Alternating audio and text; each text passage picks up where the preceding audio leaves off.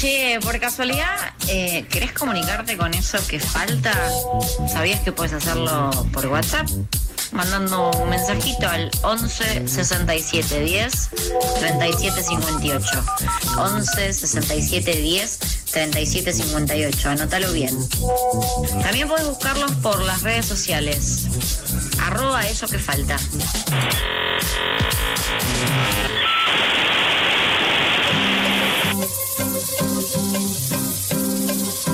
36 minutos pasan de las 2 de la tarde, seguimos en vivo en eso que falta por FM La Tribu y como charlábamos hace un ratito, el pasado fin de semana se celebraron en Chile las elecciones para elegir, entre otros cargos, a los actores que conformarán la Asamblea Constituyente encargada de poner fin a una constitución creada en la dictadura de Augusto Pinochet. En un contexto en donde el gobierno de Chile y los sectores de derecha habían intentado frenar esta ola que comenzó con el estallido de octubre de 2019, el sector de los independientes y las independientes y los partidos de izquierda lograron que los sectores más conservadores de Chile no tengan poder de veto a la hora de conformar esta asamblea constituyente. Todo esto se da en un año en el que ocurrirán elecciones presidenciales que se estarán desarrollando en noviembre del 2021. Para conversar sobre esto estamos en comunicación con Facundo Ortiz Núñez, que escribió hace muy poquito nomás un artículo que recomendamos que se llama El insomnio chileno y está disponible en el portal de la revista Crisis, revistacrisis.com.ar. Facundo, te saludamos acá desde Buenos Aires, Alejandro y Bruno al aire de la tribu. Hola, buenos días Alejandro, gracias por la invitación. No, gracias a vos por, por la comunicación. Facundo, muchas veces que vemos eh, ciertas manifestaciones populares, estallidos, que en principio escapan a moldarse a una lógica partidaria o institucionalizada, terminan cediendo con el paso del tiempo. Sin embargo, a pesar de estar a unos pocos meses de que se cumplan dos años de aquel estallido despertar del pueblo chileno, los resultados de las elecciones del fin de semana demuestran que el poder político no pudo encauzar ese malestar en términos partidarios tradicionales. Te queríamos preguntar, eh, para vos, ¿cuáles fueron las causas, a tu modo de ver, sobre lo que, eh, lo que ocurrió en Chile en estos dos últimos años, que pueden explicar los resultados de las últimas elecciones y el triunfo de los y las independientes? Bueno, eh, precisamente, en definitiva, buena parte de los actuales resultados se deben a la separación total que llevaba habiendo en Chile en las últimas tres décadas entre el poder político y, los, los gobernados, digamos, entre gobernantes y gobernados. Son tres décadas donde el poder se, ha, se lo han ido repartiendo con un bipartidismo en el cual sobre todo quien tuvo más fuerza, quien gobernó durante más tiempo fue la concertación, que en definitiva la concertación que unía a toda la oposición a Pinochet y que es quien más tiempo gobernó Chile. Durante todos esos años mantuvieron la constitución que dejó Pinochet, que dejó la dictadura, el modelo pensado por Jaime Guzmán, que fue su ideólogo, eh, sin apenas alterarlo o avanzando en pequeñas reformas que siempre se quedaban muy lejos de las demandas sociales de la, de la ciudadanía y de las eh, organizaciones sociales. Y esto, bueno, se expresó con más fuerza que nunca eh, durante el estallido, que porque una de las frases que de hecho sonaba mucho en la, en la derecha, la derecha mediática, en la derecha política, era esto no lo vimos venir, como que nadie vio venir primero el estallido en la calle y del mismo modo esa misma frase la han repetido ahora. Nadie vio venir este resultado, a pesar de que las condiciones estaban dadas para que esto pudiera ocurrir. Entonces, como durante todos estos años eh, no solo no se corrigieron todas las falencias de las desigualdades eh, y el, el modelo neoliberal que dejó Pinochet, sino que incluso se ahondaron en medidas impopulares, eso evidentemente pues, acabó explotando después de numerosos años en el estallido en las calles y, como has dicho, ningún partido fue capaz de heredar esta, esta contestación popular. Había un partido, por ejemplo, joven que había logrado irrumpir en las últimas elecciones, que era el Frente Amplio. En principio uno hubiera podido pensar que lo iban, que iban ellos a heredar o podían haber incluso ejercido como de líderes del movimiento, pero eso no sucedió porque buena parte del movimiento en la calle era precisamente antipartidista. Había aquí, esto no era una lucha entre, no era tanto en el eje, una lucha en eje derecha-izquierda, en, dentro de partidos, era una lucha entre de ciudadanos con, con políticos, con, con el poder. Em, había un, se repetía ¿no? la frase como en, en Argentina en su vida de que se vayan todos y sumado a, a una especie de, digamos, como un odio a los partidos viéndolos como eh, causantes de, todos los males que han aquejado a los chilenos en los últimos 30 años, de todas las desigualdades, las dificultades en el acceso a la salud, a la educación. Y, em, evidentemente lo que ha sido el mismo comportamiento de los partidos durante el estallido, eso ha, mm, ha ahondado en esa crisis, porque la derecha en el gobierno se dedicó a hacer oídos sordos, no solo a todas las demandas, sino a la propia protesta intentó enfrentó la protesta únicamente mediante primero enviando a los militares a contener a la población y después pues simplemente dándole alas a la policía y realizando una inversión multimillonaria en políticas represivas. La concertación, a su vez, se dedicó a ser funcional al gobierno. Se dedicó a, pues, a ser casi una pata que le ha permitido seguir, que siguiera Piñera e incluso les ha ayudado en políticas represivas. Claro todo eso sumado, lógicamente, pues eh, ha llevado a esta, a esta situación en la cual a la hora de votar la gente ha preferido confiar o en, en el polo más de izquierda que representaba la coalición entre Frente Amplio y PC y el Partido Comunista, o, y sobre todo, y esta es la gran, digamos, sorpresa, entre comillas, de estas elecciones, fuerzas nuevas eh, independientes que se organizaron en este tiempo y que hay que señalar que se organizaron en muy poco tiempo porque el plebiscito fue en octubre y como se ha visto, las elecciones eran ya, pasaron muy pocos meses. Facundo, más allá de... Sí, dime, Perdón, te decía, más allá de todo este bagaje de las protestas callejeras que se iniciaron ya en octubre del 2019, ¿qué, ¿qué, armas utilizaron o con qué herramientas contaron los independientes para hacer campaña? Digo, porque recursos económicos no tenían, incluso en la nota que vos escribiste hablaste de trampas y obstáculos que puso la derecha para, para toda esta campaña de esta elección constituyente. Claro, porque, bueno, por un lado hay que pensar que esta constituyente se formó mediante un acuerdo solo entre partidos políticos, cuando era el momento más álgido de las protestas, para intentar reconducirlo de nuevo a lo institucional y parar los pies de la protesta, digamos. En ese acuerdo ya quedaron alguna, una serie de reglas establecidas que ya en cierto modo limitaban las capacidades de esta constituyente que ahora se viene. Eh, por ejemplo, no, inicialmente no se permitían ni siquiera que se presentaran listas de independientes eh, organizados unos con otros. Eso se tuvo que pelear después.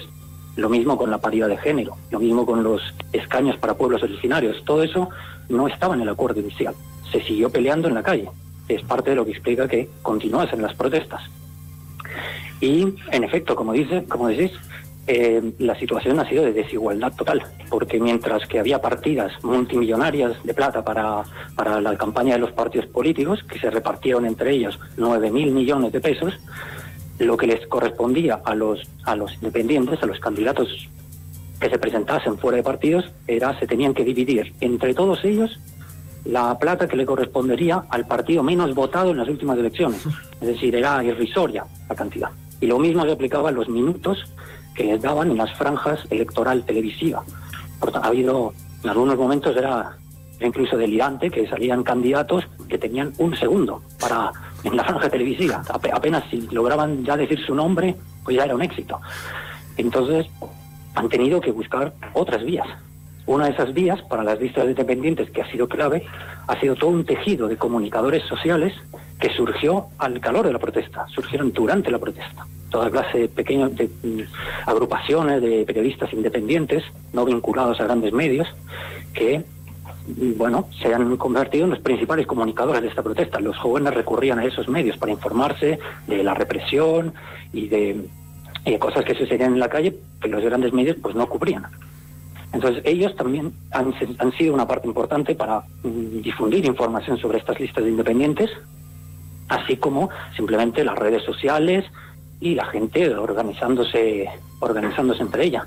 Porque hay que recordar que dentro de este estallido, algo importante no son solo las marchas que se ha visto en todos lados, muy famosas y multitudinarias, sino que el estallido de octubre también un poco despertó a la ciudadanía chilena a, a las asambleas, a empezar a reunirse, conocer al vecino, al de al lado. Aquí habían estado 30 años que habían comprado el modelo neoliberal, en lo, también en lo cultural. Era una sociedad profundamente individualista, que de pronto dio cuenta de que para avanzar pues necesitaba a los demás. Y aquí, por ejemplo, en Valparaíso se habían formado asambleas en cada uno de los cerros. Todas esas asambleas, ese tejido, aunque quedó inicialmente debilitado cuando empezó la pandemia, porque claro, si nos encierran a todos de pronto en casa, es difícil eh, seguir adelante con esas reuniones, pero lo lograron a través de conversatorios online, a través de reuniones por Zoom, grupos de WhatsApp, eh, como digo, redes sociales, Facebook, Twitter, Instagram, todo. Y eh, bueno, pues ese camino alternativo, ajeno a los grandes medios, ha servido.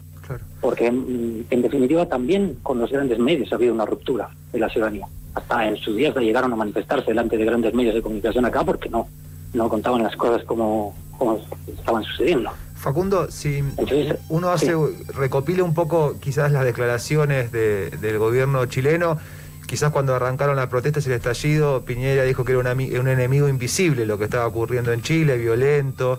Eh, ahora comentás vos y también se puede escuchar que la, lectura o el, discurso del gobierno es no supimos leer las demandas, pero lo que marca también y que vos también comentás en el, artículo es que hay una caída eh, muy importante de los, de los partidos políticos conservadores de Chile. Eh, en función de, ese, de este contexto, ¿Crees que tienen un margen para una reinvención o el no poder haber leído las demandas a tiempo, haber estigmatizado efectivamente y, atacado y, reprimido las manifestaciones en su momento y ahora no poder leer la coyuntura hacen que quizás se tenga que pensar en un fin de los partidos tradicionales de la derecha de Chile y ver cómo resurgen desde otro lugar? Bueno, mm, digamos, lo que yo creo es que la derecha va a ser lo que tenga que hacer para intentar no ceder en lo más mínimo. Esa ha sido su, esa es la historia de la derecha chilena. En todas las últimas décadas, cada vez que se ha visto arrinconada, lo único que ha hecho ha sido reforzar eh, su, cara, su lado más autoritario. Por tanto, es muy posible que lo que necesitaría a largo plazo sería casi refundarse, repensarse, pero no sé si lo va a hacer.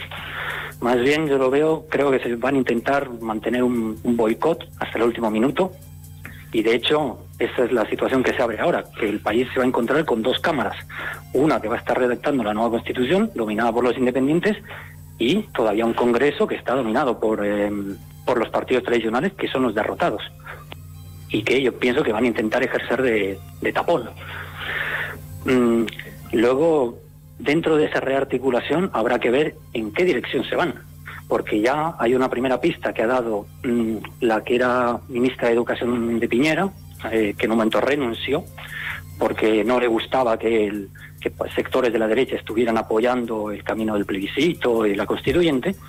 Ella ha entrado como constituyente siendo la más votada dentro del polo de la derecha y ya salió a decir que aquí el problema ha sido que la derecha compró las ideas de izquierda y que y claramente como apuntando a que hay que reforzar su, su lado, digamos, más derechoso, más autoritario y más contrario a todo esto. entonces, bueno, hay que considerar, pensemos simplemente que incluso durante los dos últimos años ha habido toda clase de estrategias desde el poder, han hecho lo que tengan que hacer para intentar parar la, protesta. Si tenían que hacer montajes policiales, se hacían montajes policiales. Se han tenido que disparar, han disparado. Y bueno, pues habrá que ver eh, con qué estrategia deciden seguir, si con este enfrentamiento que los está llevando al hundimiento o, eh, o deciden cambiar el discurso. Desde luego, el candidato que presidencial de la derecha hasta ahora llevó una estrategia de moderación. Intentó vender un discurso de más moderado. El problema es que ya la gente no lo compra, porque de hecho el mismo Piñera llegó al poder con ese discurso, con un discurso de una derecha liberal, eh, moderada, moderna, que luego se ha, se ha demostrado pues tan recalcitrante y reaccionaria como la de siempre. Facundo, con respecto a las elecciones próximas del mes de noviembre, digo, las elecciones presidenciales que vos recién eh, nombrabas, ¿cuánto rompe el tablero? ¿Cuánto desconcierta un poco a lo que venía, digo, a lo que se venía pensando de cada uno de los partidos, ¿no? Por más que no se haya iniciado la campaña electoral, digo, desde que arrancó todo esto en octubre del 2019 en lo que se piensa son en las próximas elecciones presidenciales, más allá de esta constituyente. Te repregunto, ¿cuánto es que rompe, cuánto, cuánto desacomoda todo el resultado este con, la importancia que, obtuvieron allí los y las independientes? Pues lo que diría es que el actual resultado, más que romper las previsiones para las presidenciales, lo que hace es simplificarlas. Porque se podría decir que viendo las, todos los sondeos de los últimos meses, había un empate técnico eh, entre tres candidatos. El de la derecha, este Joaquín Lavín, un exfuncionario de la dictadura, que como decía intenta presentar un discurso de una derecha liberal más moderada y como que más atenta a estas demandas sociales una figura del Partido Humanista, que Pamela Giles, a la cual le fue muy mal en estas elecciones y por tanto es posible que se retire de la carrera presidencial, lo cual allanaría el camino para el candidato que claramente va, va en auge en todas las elecciones, que es Daniel Jadwe del Partido Comunista. Entonces, ah, había muchos otros candidatos debatiendo, viendo cómo presentarse, luchas dentro de la democracia cristiana, el Partido Socialista había presentado sus candidatos, pero ninguno de ellos logra despegar y viendo este resultado, pues evidentemente mm, no, no parece que van a intentar buscar un nuevos liderazgos, pero creo que es más posible que acaben cediendo a, a tal vez aceptar el, el, tener que elegir entre uno de estos dos liderazgos, lo cual eh, al simplificar esto significa que ahora mismo quien tiene, tendría más posibilidades de gobernar Chile es Daniel Jadwe, lo cual supondría que volviese a haber un, presidente un presidente en Chile del Partido Comunista después de 50 años. Eso puede ser un terremoto. Y, bueno, ahí pienso también que en términos electorales, pensando en noviembre, es clave esa alianza que puede surgir entre el Partido Comunista y bueno este, este bloque independiente que, se conformó, que se, que se evidenció en números en estas elecciones. Sí, respecto a eso, yo creo que no creo que estemos a las puertas de que todas estas fuerzas ahora se vayan como a fusionar. Más bien lo que se podría crear es una especie de, gran frente, como de un, sí, como una, coalición. frente de fuerzas populares, claro, de gran coalición. Porque hay que pensar que dentro de las listas independientes, por ejemplo, la que ha entrado con más fuerza es una lista que se llama la lista del pueblo, que representa en definitiva a, las, eh, a los manifestantes de la Plaza de Dignidad. De hecho, muy, varios manifestantes muy que, que se hicieron conocidos y que eran característicos en las marchas de, de la plaza son ahora mismo constituyentes en esa lista. Y eh, hay personas que han preferido, que muchas personas han preferido optar a ellos en vez de incluso a las fuerzas del, Frente Amplio. Por tanto, van a ser fuerzas distintas. No creo que estemos en que ahora mismo se vayan a, vayan a caminar juntas, pero seguramente van a tener muchos puntos en común. Eso está claro. Y es muy es bastante posible que si en un momento la lucha de la presidencial está entre Jadwe y el candidato eh, de la derecha, Joaquín Lavín, creo que todo el mundo se va a plegar detrás de Jadwe y, eh, y es muy posible que logren, por supuesto, avanzar en medidas sociales de manera conjunta. Claro. por lo menos sería lo esperable. Facundo, te agradecemos mucho la conversación y nada, vamos a seguir eh, charlando sobre Chile seguramente en el futuro para, para ver cómo, cómo, qué es lo que va a pasar en estos próximos meses antes de las elecciones presidenciales. Así que te agradecemos mucho la conversación con la tribu. Claro, gracias a ustedes, cuando quieran. Un abrazo grande. Hablábamos con Facundo Ortiz Núñez, que escribió un artículo sobre eh, las elecciones que acaban de suceder el fin de semana pasado en el, en el país eh, vecino, en Chile, que se llama El Insomnio Chileno. El artículo lo pueden encontrar en revistacrisis.com.ar. Eh, un artículo bastante interesante sobre lo que fueron las elecciones de la Asamblea Constituyente, el surgimiento como, como un actor político importante de los independientes y los independientes a la hora de redactar esta constitución, con el ojo puesto en lo que serán las elecciones de noviembre de presidente. Sí, es muy contundente lo que dice Facundo, incluso lo escribe en su artículo, algo así como la derecha ya fue. Pero a su vez me dio mucho miedo lo que planteó de que ellos, eh, ellos por la derecha, por supuesto, eh, van a hacer lo que tengan que hacer para tratar de recuperar su posición eh, dominante en el escenario político, algo que también un poco contradijo mismo Facundo, hablando de eh, como el posible candidato con mayor intención de voto. Después de 50 años, un presidente quizás comunista podría volver a a gobernar en, Chile. Y también interesante también lo que decía de bueno el despertar de una sociedad chilena que se dio cuenta que era necesario eh, compartir eh, pareceres, intercambiar, construir colectivamente eh, para ponerle fin a un modelo neoliberalista que quizás era como medio el ejemplo siempre que se ponía en, la región para hablar de ese modelo exitoso. Bueno, la sociedad chilena demostró que efectivamente ese modelo exitoso no era tan así, se organizó y ese cambio cultural claramente eh, se evidenció también en los resultados que fueron el fin de semana pasado.